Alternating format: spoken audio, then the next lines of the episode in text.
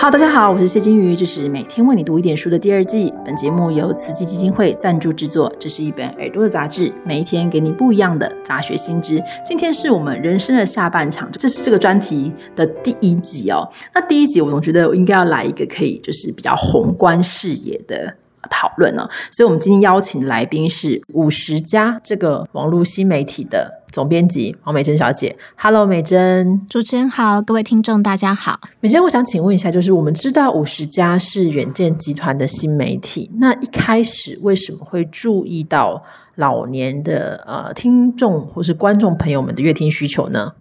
其实像最近大家打疫苗，大家都知道，其实五十岁以上的人口非常非常的多，因为你打疫苗会好不容易轮到你，因为比你年纪更长的人，其实台湾很多。那事实上，台湾呢，在二零一八年的时候就已经进入高龄社会，然后二零二五年的时候会进入超高龄社会，等于每五个人就有一个超过六十五岁以上，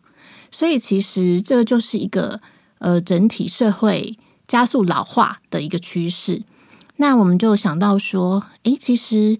你的成长过程中，比如说在儿童时期的教育、青少年的教养，或是你长大以后变成一个职场人，也有很多职场的书籍，但是就是好像没有特别去对应说你怎么教你怎么变成一个呃过着一个好的老后生活的这方面的平台。所以那时候我们就想说，好，我们要针对五十岁后的熟年族群，提供一个他们怎么过一个理想老后的一种呃。算是五十后的生活学吧，然后来对应未来，其实大部分的人口都是越来越长的日子的这样子的一个趋势。那在议题的选择上，五十家要如何去找到读者会感兴趣的话题呢？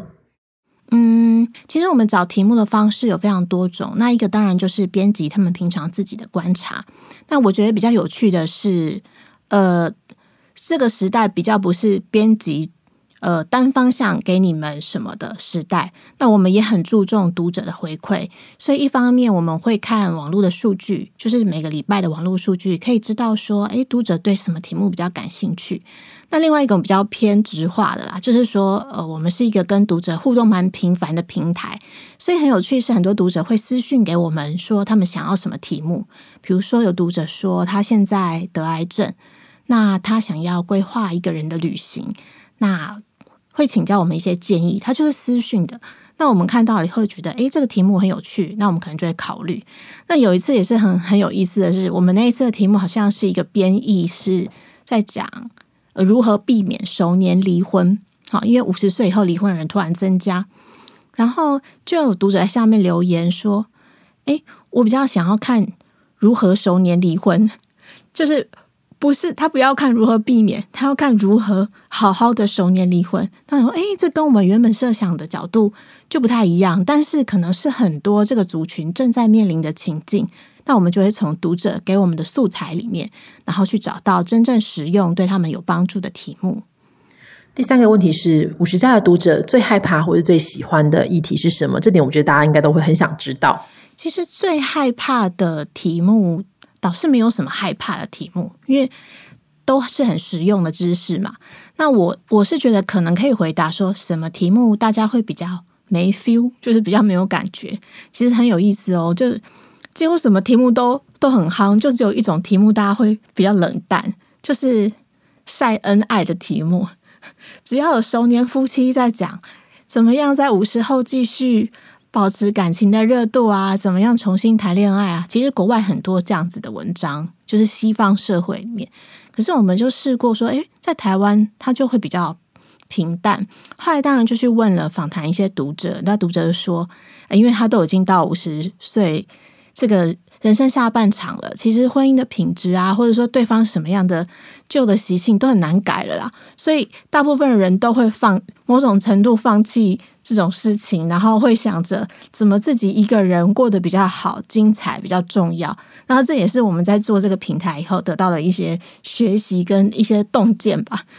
我觉得那相对来说比较受欢迎的题目，就是说会回应到刚刚那个大家想要自己一个人独立老这件事情。所以，呃，我觉得这一代台湾的五年级生大概都不气求说老后不会依赖子女，也不依赖伴侣，然后在你自己一个人走到最后的状况之下，怎么样活得健康、有意义、快乐？这样子的题目是最受欢迎的。所以其实下面会有很多实际的配套方案，比如说你一个人的房子应该要怎么整修，或是你一个人住院的时候你应该怎么办，或者说。怎么样一个人去旅行，然后一个人的家电怎么样最省力等等的，然后只要是一个人能够独立，都不靠任何人都可以过得很好的这种题目，通常会很受欢迎。那我想它也反映一个社社会趋势，就是大家想要把老后的自主权是能够那个安全感是从自己而来的，而不是像过去一样是来自于小孩或是。或者是伴侣，或者是甚至社会补助都不会，他们会想要回到自己身上，做好自己能做的事情。第四个部分是五十家是数位型媒体，可是也很早就有活动跟一些课程。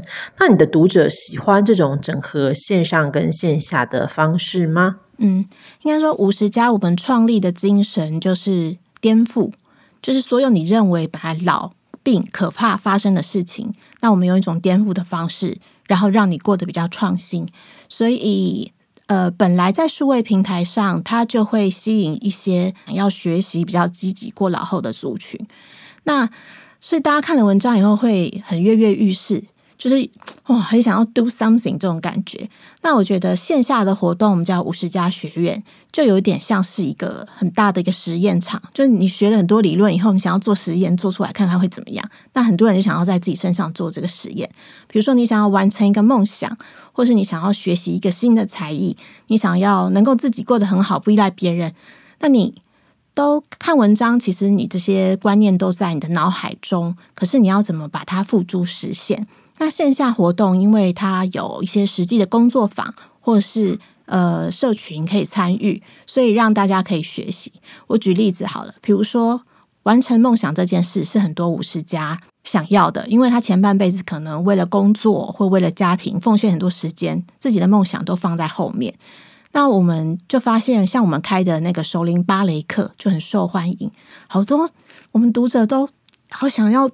当你知道一般人跳芭蕾觉得很遥远，可是发现我们芭蕾课都都爆满。后来问了以后，知道说，因为我们小时候都有看一个漫画，叫做《芭蕾群英》。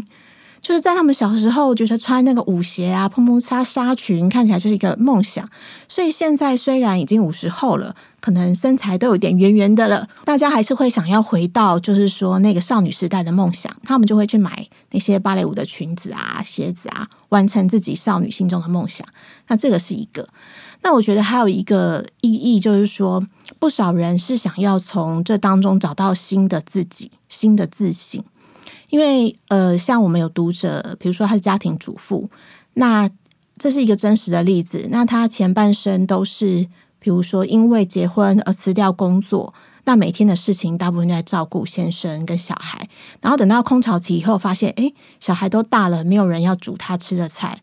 他人生的意义顿时没有，因为他也没有工作。那他来五十家的课程，比如说一个街舞的课程、写作的课程，诶，他重新发现自己。哦，原来跳舞可以跳出他年轻时候的那个原本，比如说想跳街舞，但他完成了他年轻时候的梦想，或者是说他写作，他找到了一个表达的方式，比如说他平常是比较寡言、比较害羞的人，但透过写作，他可以把他心里的声音很如实的传达出来。那呃，读者就跟我们说，那在在这当中，他们找到了一种新的自信，就是除了家庭价值以外。或者是退休人士，就是工作价值以外，他新的自信。所以我觉得找到新的自己，这也是一个蛮大的一个线下活动的意义。那再来就是说，因为实体活动就是很多人嘛，所以大家就会从里面找到新的朋友。因为虽然说到这个年纪，呃，我们会觉得老朋友很重要，会参加同学会，可是那你会在某个框架里面，就是旧的朋友的那些快乐的回忆。可是到了这个阶段，有一些人也想要有一些新的刺激，所以他们来参加新的课程，就会有新的同好。好比说，呃，喜欢艺术的，然后喜欢拍照的，然后喜欢医学保健的，他们会自己变成一个 Line 的社群，自己约出去玩。我之前听他们还有人在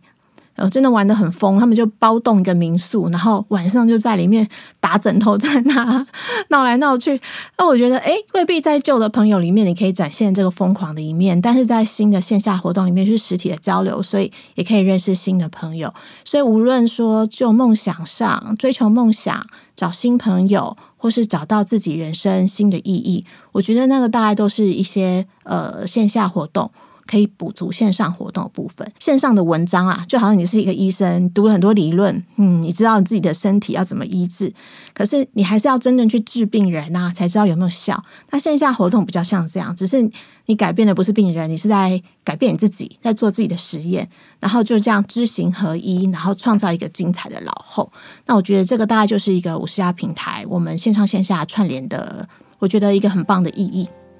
听起来还有很多的活动持续的要进行啊！我自个人觉得这是